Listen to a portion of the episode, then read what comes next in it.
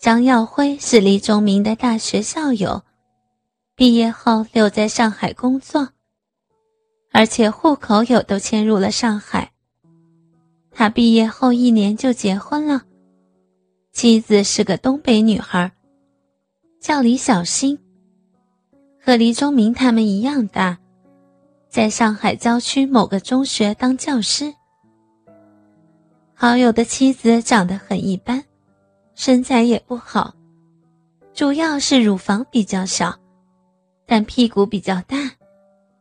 他一穿裤子就把屁股包得满满的，让人浮想联翩。李忠明常常会幻想摸他的大屁股，亲他的大屁股，咬他的大屁股，拿自己的鸡巴在他的骨沟处摩擦。再插到他的肛门里。李忠明在大学里交过几个女朋友，但他们都是同时和好几个男生谈恋爱。李忠明很反感这样，次数多了以后，李忠明就对女人抱有不好的看法，而且他经常在电视、报纸上看到妻子出轨的报道。那时，李忠明不再相信爱情和婚姻，而李忠明根本没有结婚的想法。但后来看到张耀辉和李小新的婚姻很好，他对自己以前的想法开始有所改变。李小新打扮得很朴素，很少化妆，就是化也是化淡妆，穿得很正规。一般不会让人对他有非分的想法。对耀辉和李忠明也都非常好。李忠明开始相信世上还是有好女人存在的。耀辉在一家港资大公司工作，因为表现不错，工作第二年就当了一个部门的副经理。李忠明先是当了几个月白领。由于不习惯当奴隶的生活，就自己做小生意，还炒股票和黄金。虽然到现在没有赚到什么大钱，但也买了自己的房子和车子，银行里还有六十多万元存款。时间很快过去了，毕业已经四年，耀辉和李小新结婚也有三年了。现在有个两岁的儿子，李忠明以为他们会继续幸福的过下去，而李忠明自己也准备好找个女人结婚。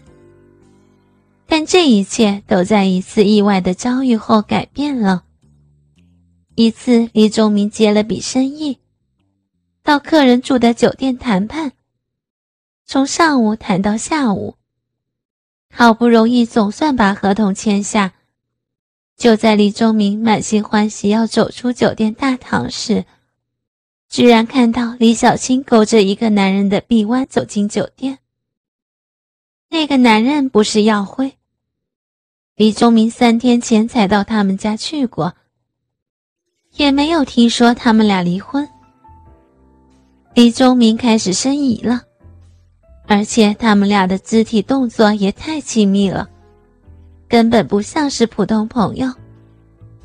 李忠明看他们坐电梯到了三楼，他也马上上到三楼。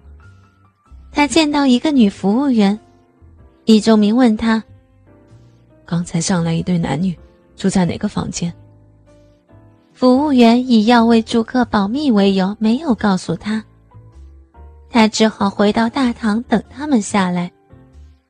李仲明等了快一个小时，他们还没有下来，而那个女服务员却来了。他问李忠明：“过了几分钟，来了一个穿保安制服的男人。哎，你是不是想知道你老婆和那个男人在房里干什么？”李忠明点点头：“给我一千块钱，我就带你去看。”为了防止被骗，李忠明先给了他五百块。保安带李忠明到了一楼的一个房间，里面有好几台计算机。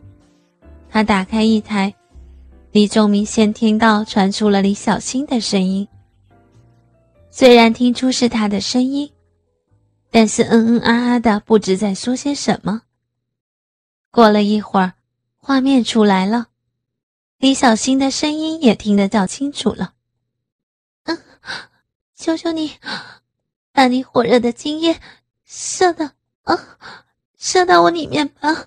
啊！李周明简直不敢相信自己的耳朵，难道？他一直很欣赏和敬重的朋友妻子，竟然……保安告诉李忠明如何拉焦距和转动摄像头，然后轻轻的关上门离开，让李忠明一个人待在房间里。透过电脑屏幕，李忠明看见房间的地上丢着一条西装裤，跟一件白色的丝状透明胸罩。那件胸罩很眼熟，是耀辉半年前送给小新当生日礼物的情趣内衣。买这礼物是他拉着李忠明一起去的，所以李忠明印象很深刻。